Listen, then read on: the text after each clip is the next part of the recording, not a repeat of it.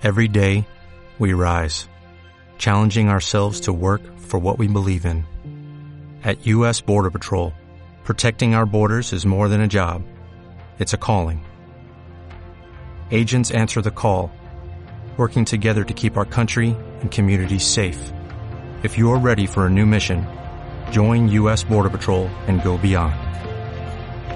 Learn more at cbp.gov/careers. John.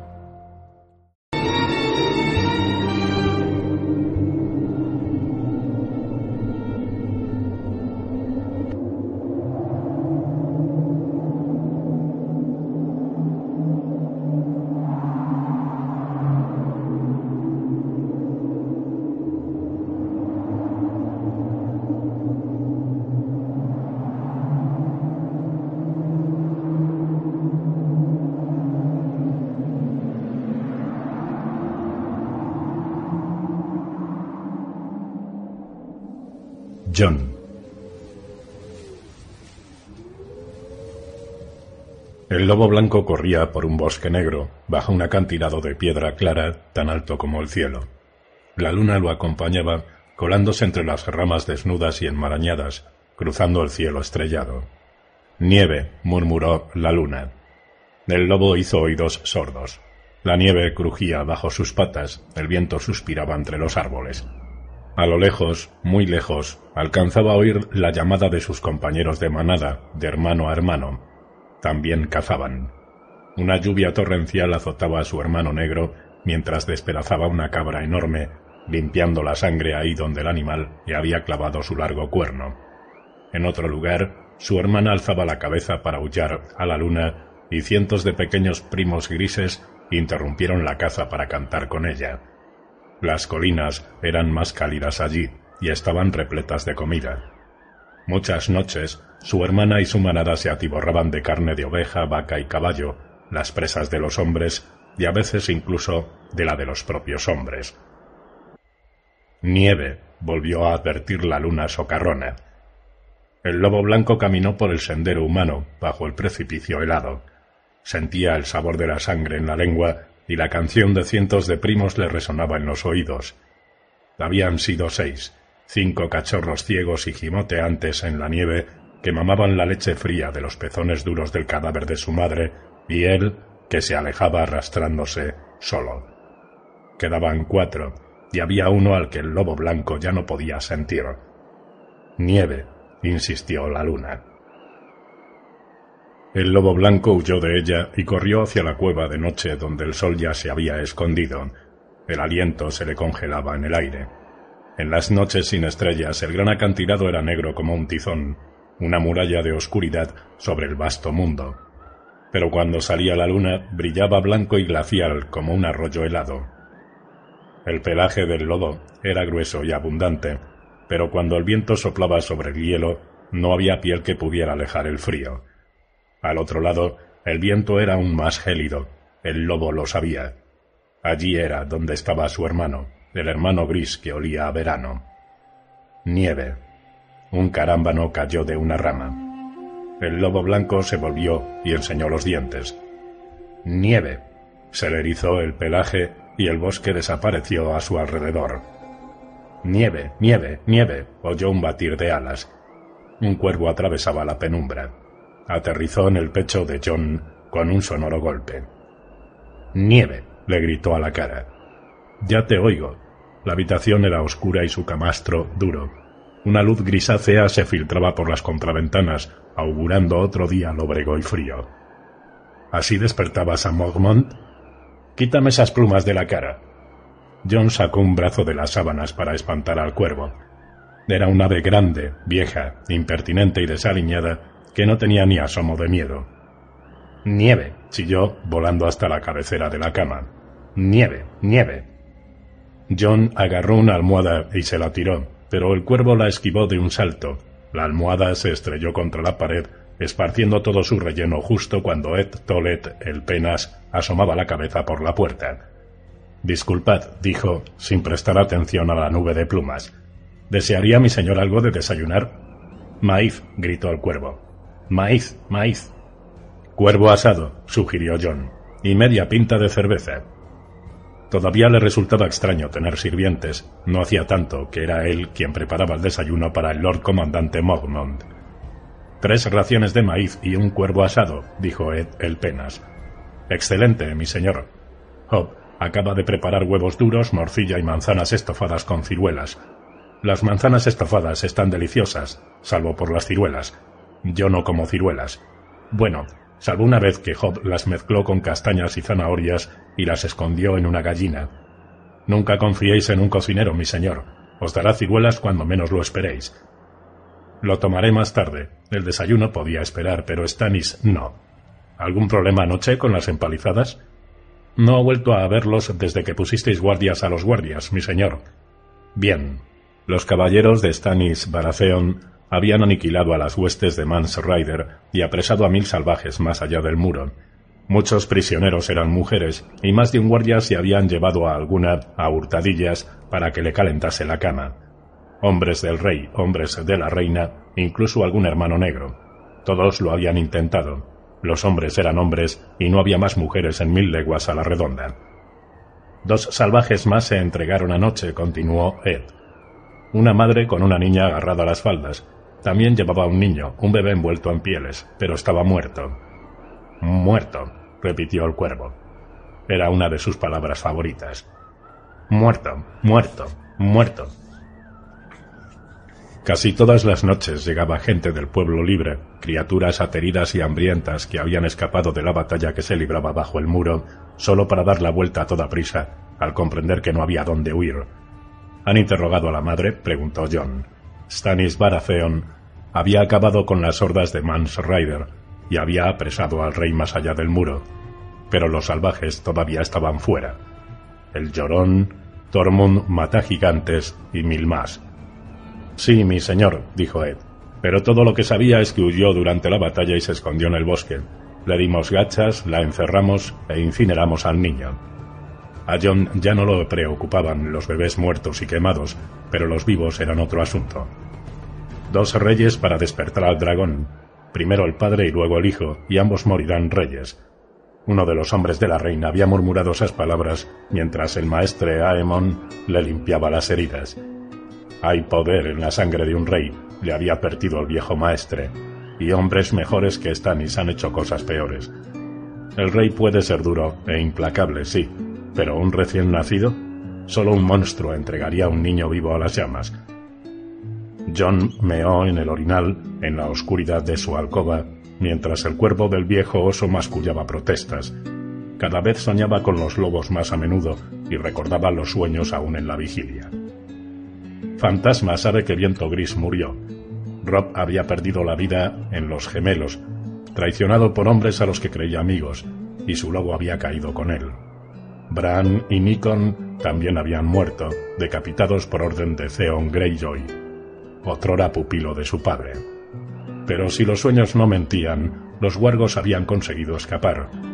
En Corona de la Reina, uno de ellos había salido de la oscuridad y le había salvado la vida. Verano, tuvo que ser verano. Tenía el pelaje gris y peludo es negro. Se preguntó si una parte de sus hermanos muertos vivía aún en sus lobos. Llenó la jofaina con agua de la jarra que había junto a la cama, se lavó la cara y las manos, se vistió de lana negra, se ató el jubón y se calzó un par de botas gastadas. El cuervo de Mogmont lo observó con fieros ojos negros y revoloteó hasta la ventana. ¿Crees que soy tu esclavo?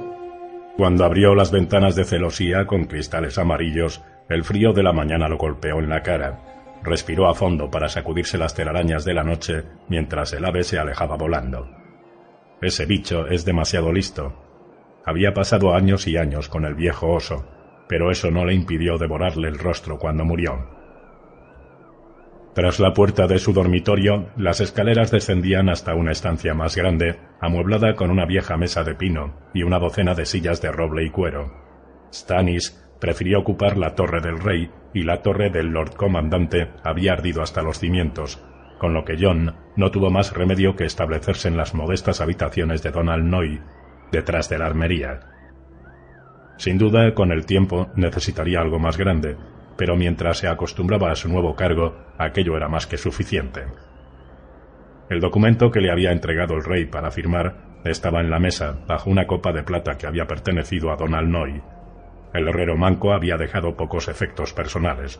Aquella copa, seis peniques y una estrella de cobre, un broche nielado con el cierre roto y un polvoriento jubón de brocado con el ciervo de bastión de tormentas. Sus tesoros eran sus herramientas y las espadas y los cuchillos que fabricaba, su vida a la forja. John apartó la copa y leyó una vez más el pergamino. Si firmo esto, se me recordará para siempre como el Lord Comandante que entregó el muro, pero si me niego... Stanis Baratheon estaba resultando un invitado bastante quisquilloso además de inquieto. Había recorrido el camino real casi hasta Corona de la Reina, merodeado por las chozas vacías de Villatopo e inspeccionado las ruinas de las fortificaciones de Puerta de la Reina y Castillo de Roble. Todas las noches subía a la cima del muro con Lady Melisandre. Durante el día visitaba las empalizadas para que la mujer roja interrogase a los prisioneros. No le gusta que le lleven la contraria. No iba a ser una mañana muy agradable. Desde la armería llegó un entrechocar de escudos y espadas cuando los nuevos reclutas cogieron sus armas. Alcanzó a oír la voz de férreo Emmet metiéndoles prisa.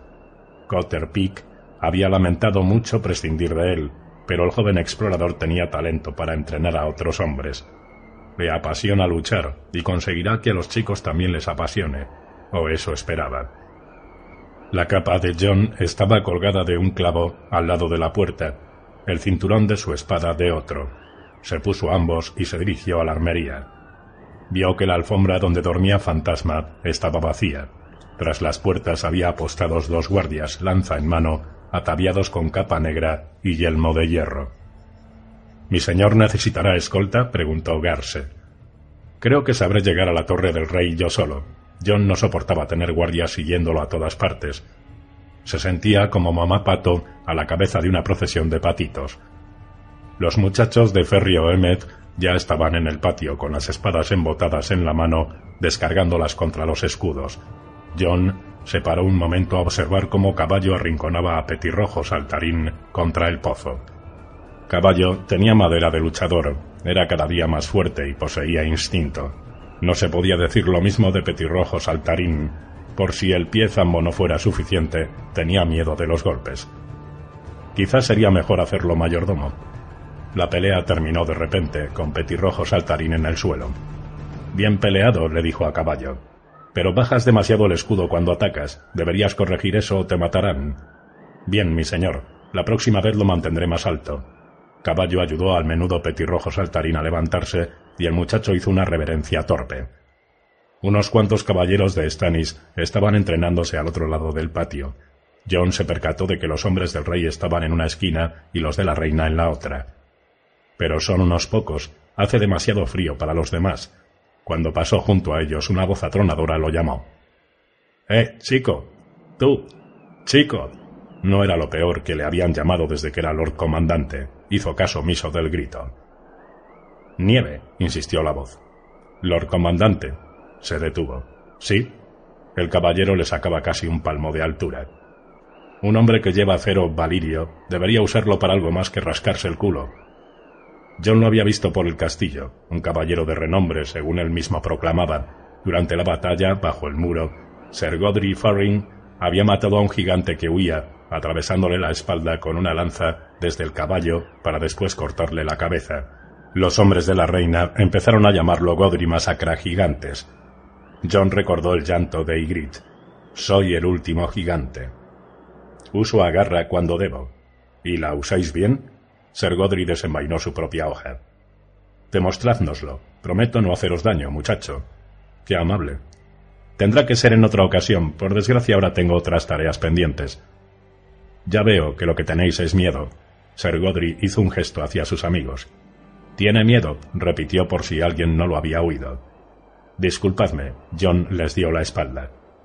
El castillo negro tenía un aspecto desolado e inhóspito bajo la débil luz del amanecer. Mis dominios tienen tanto de ruina como de fortaleza, reflexionó John con pesar. De la torre del Lord Comandante solo quedaba el esqueleto. La sala común era poco más que una pila de vigas negras, y la torre de Harding parecía a punto de desmoronarse con la menor ráfaga de viento, aunque siempre lo había parecido.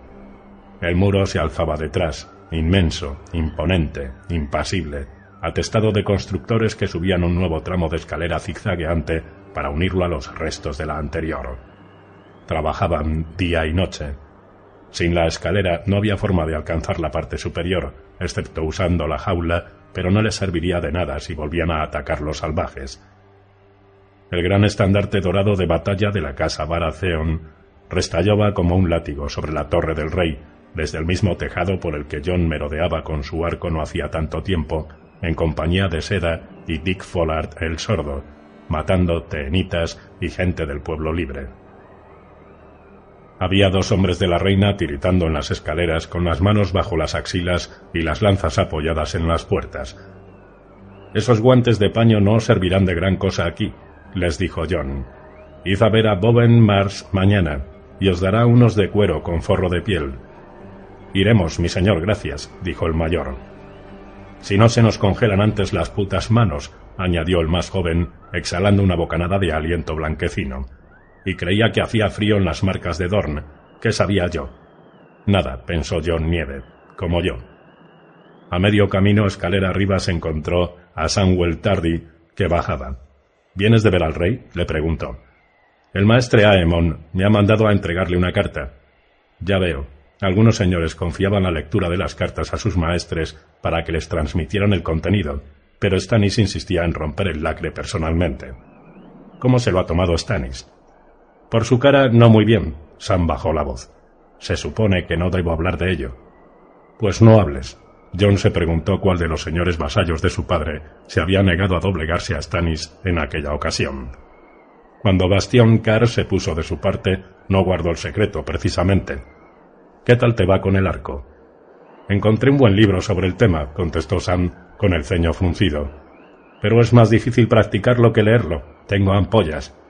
Sigue en ello. Puede que necesitemos tu arco en el muro si aparecen los otros en una noche oscura. Oh, espero que no. Había más guardias ante los aposentos del rey. No se permite portar armas en presencia de Su Alteza, mi señor, dijo su sargento. Tendréis que dejarme la espada y también los cuchillos. John sabía que era inútil protestar, así que se los entregó. El aire era cálido en la estancia. Lady Melisandre estaba sentada junto al fuego y su rubí brillaba contrastando con la piel blanca del cuello. Ygritte había recibido el beso del fuego, pero la sacerdotisa roja era fuego puro, su pelo, sangre y llamas. Stannis estaba tras la tosca mesa donde el viejo oso se sentaba a comer. La cubría un gran mapa del norte dibujado en un trozo de piel desgastado. Una vela de sebo en un extremo y un guante de cuero en el otro lo mantenían extendido. Aunque el rey vestía calzones de lana y jubón guateado, tenía un aspecto tan incómodo y rígido como si llevase cota de malla y armadura. Tenía la piel blancuzca, apergaminada, y lucía una barba tan corta que parecía pintada. Todo lo que le quedaba del pelo negro eran unos flecos en las sienes. En la mano llevaba un pergamino con el sello de lacre verde oscuro abierto. John hincó la rodilla. El rey lo miró con el ceño fruncido y agitó el pergamino. Levantaos. Decidme, ¿quién es Liana Mormont? Una de las hijas de Lady Mage, señor, la menor. Lleva el nombre de la hermana de mi padre. Para buscar el favor de vuestro padre, sin duda. Ya conozco ese juego. ¿Qué edad tiene esa despreciable chiquilla? Alrededor de diez años, respondió John después de pensar un momento. ¿Puedo saber en qué ha ofendido a vuestra Alteza? Stannis tomó la carta y leyó. La isla del oso no conoce otro rey que el rey en el norte, cuyo nombre es Stark. Diez años, decís, y ya se atreve a desafiar a su rey. La barba recortadísima adornaba como una sombra las mejillas hundidas. No quiero que esta noticia corra por ahí, Lord Nieve. Bastión Carr está de mi parte, y eso es todo lo que hace falta divulgar. Prefiero que vuestros hermanos no vayan por ahí contando historias sobre cómo esta niña me ha escupido a la cara. Como ordenéis, mi señor. John sabía que Match Mormon había cabalgado hacia el sur con Rob. Su hija mayor también se había liado con el joven lobo. Aunque ambas hubieran muerto, Lady Match Tenía otras hijas, algunas madres a su vez. ¿Habían partido también con Rob? Sin duda, Lady Madge habría dejado al menos a una de las mayores de Castellana. No entendía por qué era Liana quien escribía a Stannis, y no podía evitar preguntarse si la respuesta habría sido distinta en caso de que la misiva hubiera ido sellada con un wargo en lugar de un venado coronado y firmada por John Stark, señor de Invernalia. Es demasiado tarde para estas consideraciones, ya tomé mi decisión. Hemos enviado cuarenta cuervos, se quejó el rey, y no hemos recibido más que silencio y desafíos. Todo individuo leal debe rendir pleitesía a su rey, pero los vasallos de vuestro padre no hacen más que darme la espalda, con excepción de los Karstark. ¿Arnulf Karstark es el único hombre de honor que queda en el norte? Arnulf Karstark era el tío mayor de Lord Rickard. Se convirtió en castellano de Bastión Car cuando su sobrino y sus hijos partieron hacia el sur con Rob, y fue el primero en responder a Stannis enviando un cuervo con que juraba su lealtad. Los Karstark no tenían más remedio. Podría haber repuesto John. Richard Castark había traicionado al Wargo y derramado sangre de leones. El venado era la única esperanza de Bastion Carr. En estos tiempos tan confusos, incluso los hombres de honor dudan sobre a quién deben lealtad. Vuestra Alteza no es el único que reclama pleitesía en el reino. Decidme, Lord Nieve, intervino Melisandre. ¿Dónde estaban esos otros reyes cuando los salvajes atacaron vuestro muro? A mil leguas y sordos a nuestras demandas, contestó John. No lo he olvidado, mi señora, ni lo haré. Pero los vasallos de mi padre tienen esposas e hijos que proteger, y vasallos que morirán si se toma la decisión equivocada. Vuestra Alteza les pide mucho. Dadles tiempo y tendréis sus respuestas. ¿Respuestas como esta? Stannis estrujó la carta de Liana en el puño. Los hombres temen la furia de Tywin Lannister, incluso en el norte, los Bolton también son enemigos temibles. No en vano su emblema es un hombre desollado. El norte cabalgó con Rob, sangró con él, murió por él. Ha apurado la copa del dolor y la muerte, y ahora venís a ofrecerle otra ronda. ¿Os extraña que no acepten gustosos? Disculpadme, Alteza, pero algunos os miran y solo ven otro aspirante condenado al fracaso. Si vuestra Alteza está condenado al fracaso, también lo está vuestro reino, dijo Lady Melisandre. Recordad eso, Lord Nieve. Es al verdadero rey de Poniente a quien tenéis ante vos. Como digáis, mi señora. John mantuvo el rostro inescrutable. Ahorráis palabras como si cada una fuese un dragón dorado, resopló Stannis. Por cierto, ¿cuánto oro tenéis guardado? ¿Oro? ¿Estos son los dragones que pretende despertar la mujer roja? ¿Dragones de oro? Los impuestos se nos pagan en especie, Alteza. La Guardia de la Noche tiene abundancia de nabos, pero no de monedas. Con nabos no aplacaremos a Salador San. Necesito oro o plata. Entonces necesitáis Puerto Blanco. No es Antigua, ni desembarco del rey, pero es un puerto próspero. Lord Manderley es el más rico de los vasallos de mi padre. Lord, estoy tan gordo que no puedo montar a caballo. La carta de respuesta recibida desde Puerto Blanco hablaba de poco más que la edad y los achaques de su señor. Stannis también había ordenado a John que no hablara de eso. Quizá a su señoría le gustaría tener una esposa salvaje, dijo Lady Melisandre. ¿Ese gordo está casado, Lord Nieve? Su esposa murió hace tiempo. Lord Wiman tiene dos hijos mayores, y el de más edad ya le ha dado nietos. Y sí, está demasiado gordo para montar. Pesa al menos cuatro quintales. Val no lo aceptaría. ¿Podríais al menos por una vez darme una respuesta que me complaciera, Lord Nieve? gruñó Stannis. Esperaba que os complaciese la verdad. Vuestros hombres dicen que Val es princesa, pero para el pueblo libre no es más que la hermana de la esposa muerta de su rey. Si la forzáis a casarse con un hombre a quien no desea, es probable que le rebane el cuello en la noche de bodas. Y aun en el caso de que lo aceptara como marido, eso no significaría que los salvajes fueran a seguirlo, ni que fueran a seguiros a vos. El único hombre que puede atraerlos a vuestra causa es Mans Rider. Lo sé, contestó Stannis con tristeza. He pasado horas hablando con él. Lo sabe todo y mucho más de nuestro verdadero enemigo, y no cabe duda de que es un hombre astuto. Pero incluso si renunciase a ser rey, seguiría siendo un perjuro. Si se deja con vida a un desertor, se incita a los demás a que lo imiten. No, las leyes son de hierro, no de arcilla. Lo que hizo Mans Rider está castigado en todas las legislaciones de los siete reinos. Pero la ley termina en el muro, Alteza. Mans podría seros de mucha utilidad, lo será. Pienso quemarlo, y el norte verá cómo trato a los cambiacapas y traidores. Cuento con otros hombres para gobernar a los salvajes, y no olvidéis que también tengo al hijo de Ryder. Cuando muera el padre, el cachorro será el rey más allá del muro. Vuestra Alteza se equivoca. No sabes nada, John Nieve, le decía a menudo Ygritte. Pero John había aprendido. El chico tiene tanto de príncipe como Val de princesa. Nadie se convierte en rey más allá del muro por herencia. Mejor, replicó Stannis. No quiero más reyes en Poniente. ¿Habéis firmado el acuerdo? No, Alteza. Allá vamos. John cerró los dedos quemados y volvió a abrirlos. Me pedís demasiado. ¿Pediros? Os pido que seáis señor de Invernalia y guardián del norte. Los castillos os los exijo. Os hemos cedido el fuerte de la noche. Ratas y ruinas. Es un pobre regalo que no cuesta nada a quien lo da. Uno de los vuestros, Jarwick, dice que hará falta medio año de trabajos para hacer habitable ese castillo. Los otros no están en mejores condiciones. Lo sé, y no importa. Son todo lo que tenemos. Hay diecinueve fuertes a lo largo del muro, y solo tenéis hombres en tres. Mi intención es tenerlos todos guarnecidos antes de que acabe el año.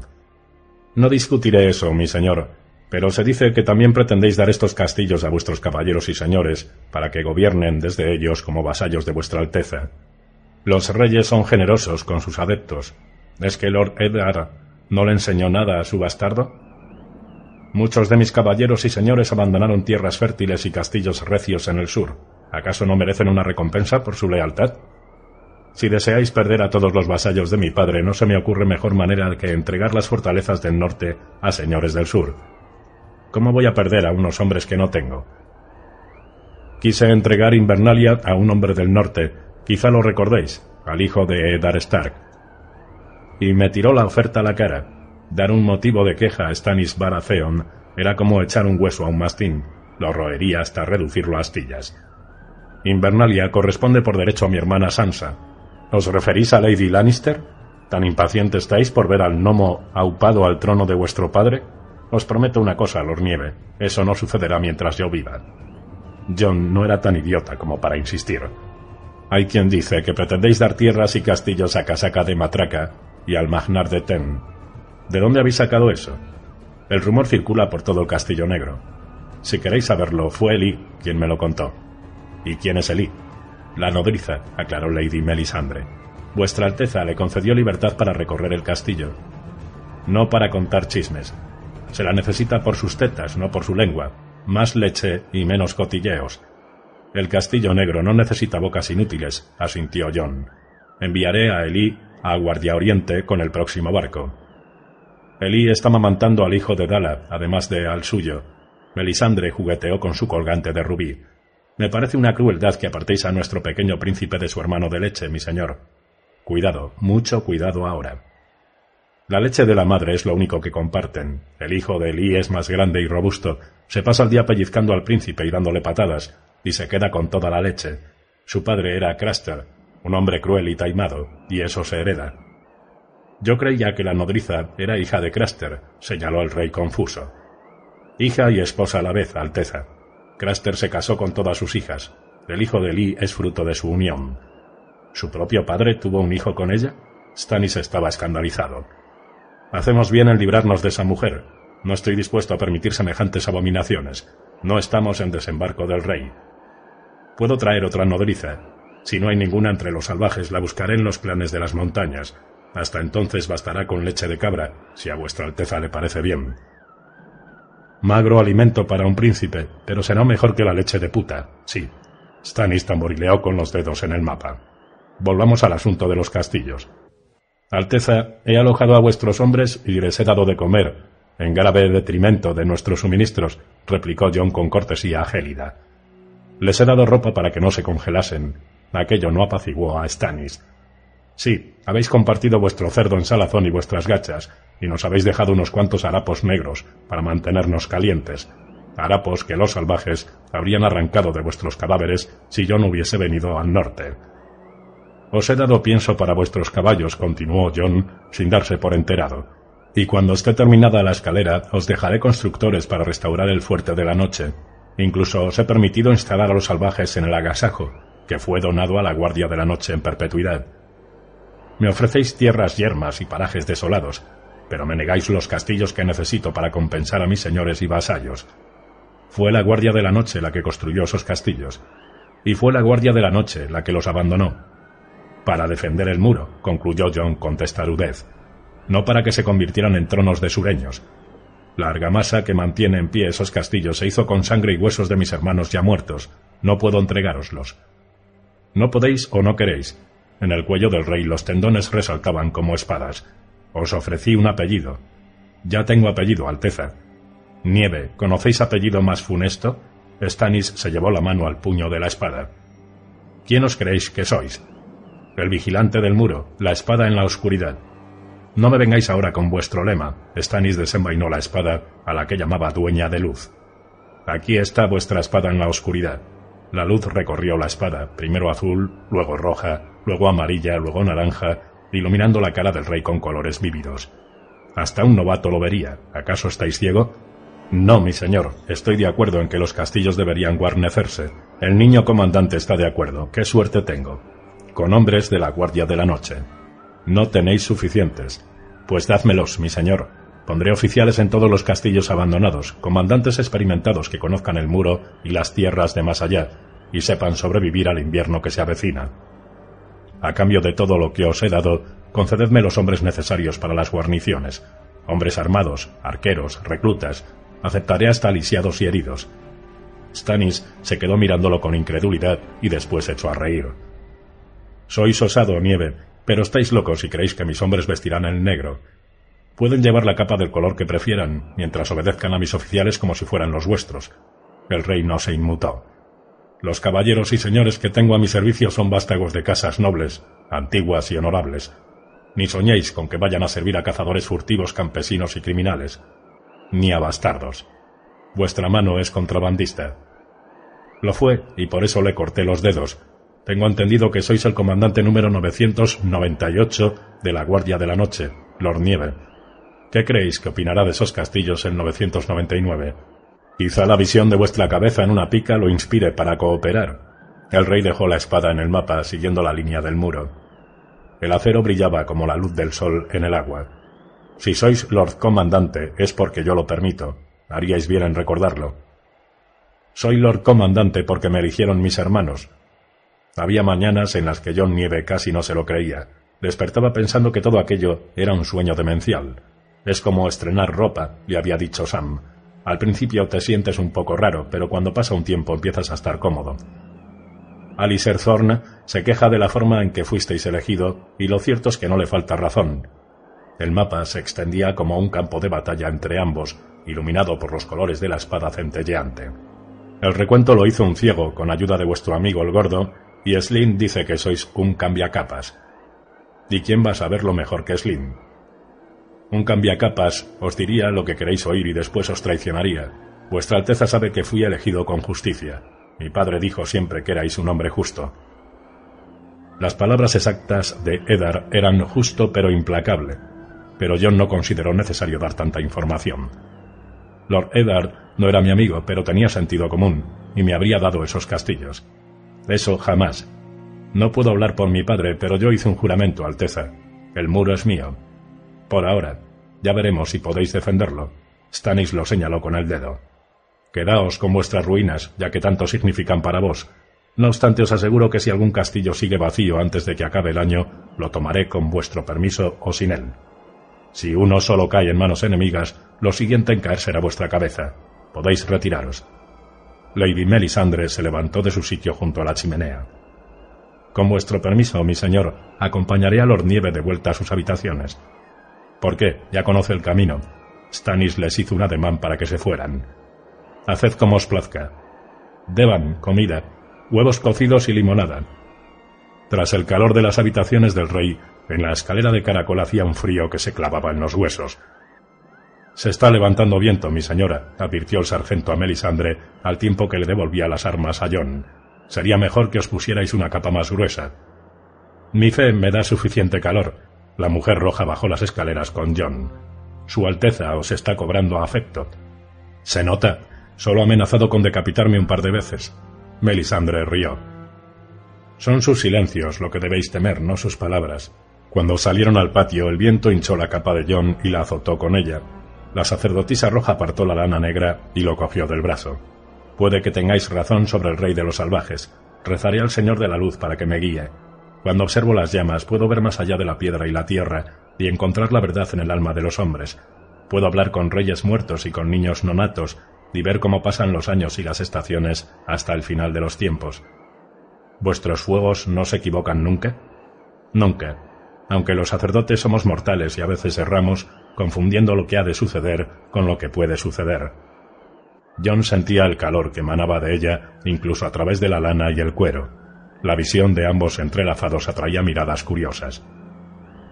Esta noche habrá susurros en las barracas.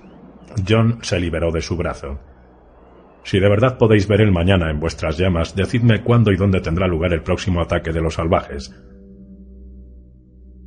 Roglor nos envía las visiones que considera oportunas, pero buscaré a Tormund en las llamas. Una sonrisa se dibujó en los labios de Melisandre. Os he visto a vos en mis llamas, John Nieve. ¿Es una amenaza, mi señora? ¿Pensáis quemarme a mí también? ¿Me malinterpretáis? Lo escrutó con la mirada. Me parece que mi presencia os incomoda, Lord Nieve. John no lo negó. El muro no es lugar para una mujer. Os equivocáis de nuevo. He soñado con vuestro muro, John Nieve. La sabiduría que lo levantó fue grande, y grandes son los hechizos encerrados bajo su hielo. Caminamos a la sombra de uno de los ejes del mundo. Melisandre alzó la vista para mirarlo, y su aliento formó una nube cálida en el aire. Este lugar es tan mío como vuestro, y puede que pronto me necesitéis apremiantemente. No rechacéis mi amistad, John. Os he visto en la tormenta, en apuros, rodeado de enemigos por todas partes. Tenéis muchos enemigos. ¿Queréis saber sus nombres? Ya sé sus nombres. No estéis tan seguro. El rubí rojo de su cuello centelleaba con un resplandor rojo. No debéis temer a los que os maldicen a la cara, sino a los que os sonríen cuando miráis y afilan sus cuchillos cuando dais media vuelta. Haríais bien en mantener cerca vuestro lobo. Lo que veo es hielo y cuchillos en la oscuridad, sangre helada y roja, y acero desnudo, mucho frío. Siempre hace frío en el muro. ¿Eso creéis? Lo sé, mi señora. Entonces no sabes nada, John Nieve susurró ella.